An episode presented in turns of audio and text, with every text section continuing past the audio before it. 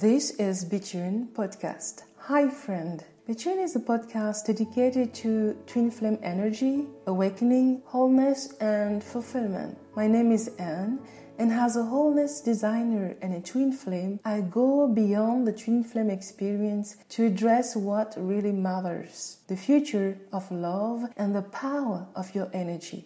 It is about becoming a twin flame of every vision you have for your life. You too were born a twin flame. In this episode, I want to share four lessons I learned in these decades. What have I learned in 10 years? The first lesson is everything is right with you. Everything is right with you. If you think something is wrong with you, please stop it. You were born different. Acknowledge your difference and live from that. Your truth is your truth. You might have some particular feeling, something that you cannot understand. Still, you know it exists within you. Trust that intuition. Just because other people don't understand you or what you see doesn't mean something is wrong with you. Give your feelings space Give your inner world space. Start your research, study new topics, listen to people who seem to have an answer for you. Don't expect to understand everything by hour 20. Otherwise, you're going to quit. Mastery takes 10,000 hours of deliberate practice and feedback loop, as we learn from Anders Ericsson research. Mastering your soul will demand the same personal commitment. What I learned from that journey is that confusion is also a path to a soul journey.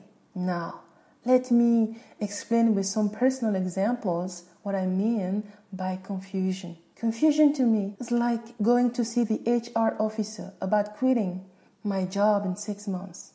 After a two months extreme body sensitivity, receiving from my employer advantage I never asked for and that went beyond my wildest wishes. And as I'm closing the door of his office, I hear, Go back to Cameroon, visit your mother, which I did. Confusion is about saying goodbye to an acquaintance in Cameroon and hearing him say, Don't go postpone your way back to France and discovering that the day I was supposed to take my flight is the day I could have seen my mother for the last time. Confusion is like coming back from my native country to home in France and receiving the following day the news I felt two years before and painfully the last month before. My mother has left her body in Cameroon the day after I landed in France. Confusion is about learning four or five months later that my mother asked someone to protect me and prevents me from being at her funerals four or five months before she passed. Confusion at last is being pushed to damage a website because it will force me to call a dear friend of mine who made this website and as we were talking, feel that he is living his last month on earth. Now, unfortunately, when you know, you know. Intuition is reality with regrets if somebody does not act. Maybe you have experienced stranger things, synchronicities, and information from within in your life. It just means that your path is your path. A linear path is a false self life. Life is so enormous that why settle only for one way? If are people you loved and who have left their bodies, you know you're not living just for you. You're living for them also. You're not one. You are them and you. This is how powerful you are. They just left their body. Their energy is still there with you and around you. In actuality, we can have guidance from anyone who has lived on earth, particularly if we have a picture of them or have lived with them. Why? Because the body is like a radio that can tune in different frequencies. And, and you know it also from physics energy transforms, energy remains even when someone dies. The second lesson I want to share with you is that a hero lies in you. A hero lies in every one of us. And you might recall the greatest Mariah Carey songs. Let me sing some words. And then a hero comes along with the strength to carry on. And you cast your fears aside and you know you can survive. So when you feel like hope is gone, look inside you and be strong, and you finally see the truth that a hero lies in you. Sometimes the most important decision you take can send you to hell and cover your wounds, fears, and lies you never took the courage to explore. And at the same time, that decision sets you free forever. My definition of freedom is that freedom is the absence of fear. Fear is not a feeling, it is energy first that vibrates at a low frequency, whereas as a soul, your natural vibration is at its highest so that you are in sync with the universe and perceive above appearance. I was listening to Luc Bigé, a French scientist who became many years ago a symbolist. Luc Bigé is a genius who has captured through his multidisciplinary study and research how a human soul awakens. So, three days ago, I was listening to a podcast in which he was giving a glance of the 12 labors of Hercules, in French, les douze travaux d'Hercule. I know Luc Bigé teaching since 2016. And because of him, I started assembling the puzzle of my life, my calling, and my destiny. I talk about this because we tend to think and believe that we are the only ones who are ruling our lives Whereas if you look at your life from another place, it might be your inner child, what you experienced in the past, or family, transgenerational, or country patterns. We tend to think from a race, color, or citizenship perspective, whereas we are free to take what works for us. We have forgotten how universal we are as beings. When it comes to the 12 labors of Hercules, it is about achieving the 12 most important tasks to become your highest and truest self. It is about becoming the captain of your soul. It is about awakening the 12 energies of your true self. You are the 12 signs of the zodiac. In how the 12 signs, the 10 planets, the nodes, the black moon Lilith, energy healer Chiron interact in your 12 houses tell you the show that is going on with your permission. I also learn a powerful lesson in this hero journey. When you feel weak, please pay attention. Make sure someone else is not putting his own agenda above your satisfaction because at the end of the day, you are the boss of your money. Someone who does not make you feel important does not deserve your time, neither your money. When you say no, capture what you have learned. Ask for what you are seeking, and life presents you other best options. Lesson number three Your most important task on earth is to achieve your dreams. Dreams are what you're gifted in action, they help you unleash your potential. Your dreams give you the courage to persevere and expand your comfort zone. First dream, then let your dreams speak and learn to listen to them. Enhance your perception. When you trust the unknown, your dreams will show you the next steps.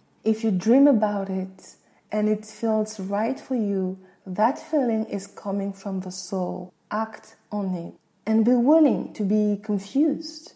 Be willing to not know. Be willing to fail. I agree with David Goggins the American retired Navy SEAL when he says that failure is just a test. For sure, you will lose some people on your road, and the best thing is also that you open your heart and mind to new people and uplifting relationships. And as some of us are feeling and receiving the energies of the Aquarius era, we perceive that color is an illusion, inner being is reality. Religion is an illusion. Spirituality is the key. The outside world is an illusion.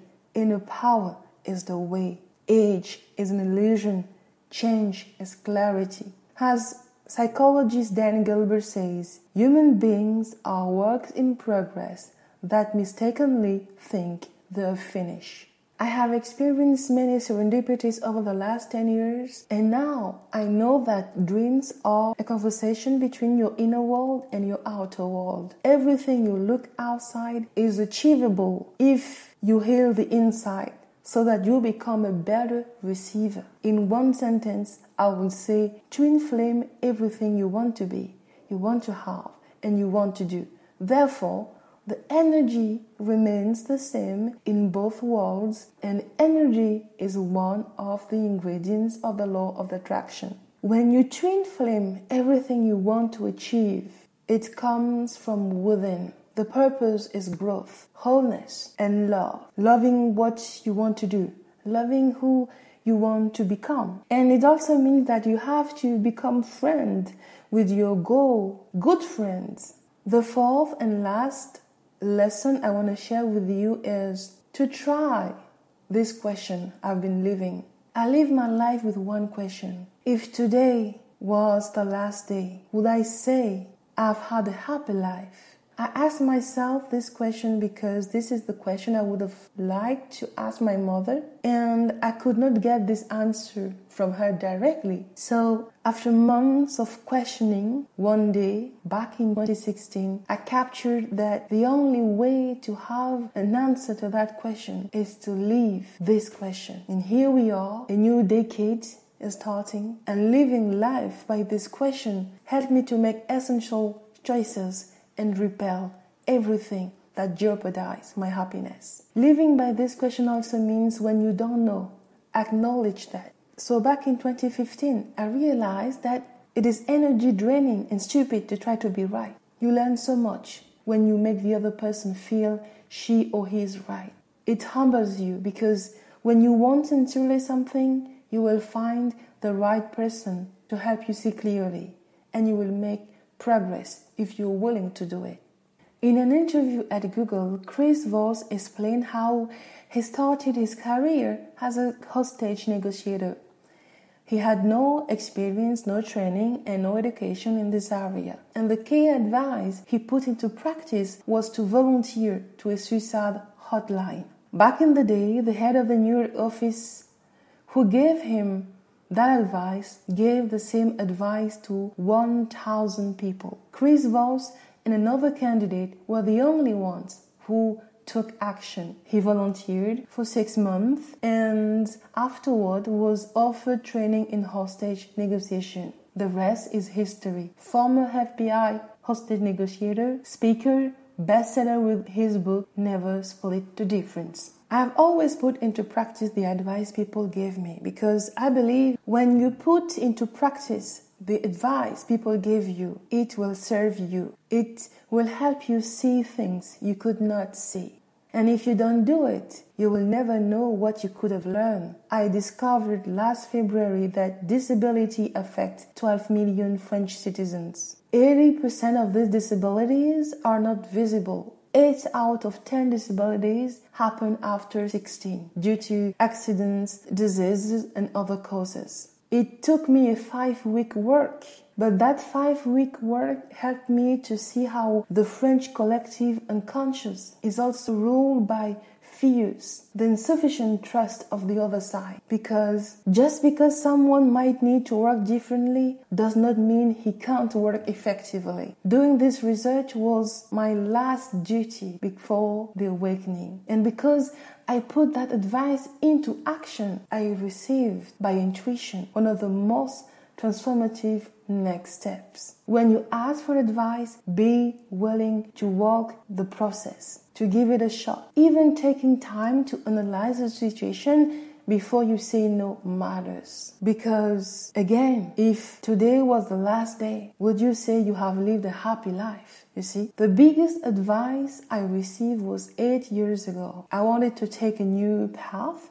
and I knew it will require passions for me. And a former colleague, Simon, told me, What does a nine month wait mean if it equals your calling? Every time I wanted to quit, I remember that question. Obviously, it took me more than nine months, it took me years. However, I know that life has bigger and different projects for us if we are willing. If tomorrow never comes, I know my life has been dope because I know I have lived my life boldly. Everything is right with you.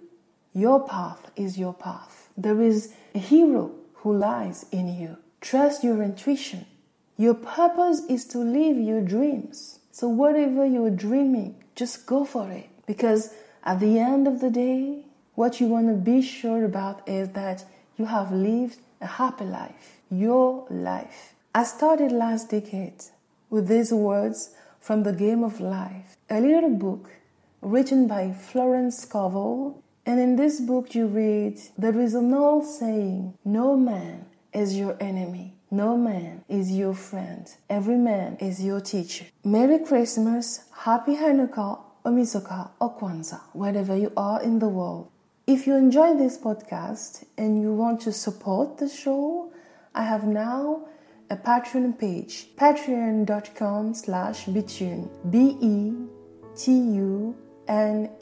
You can check out the link in the description. Thank you so much for listening.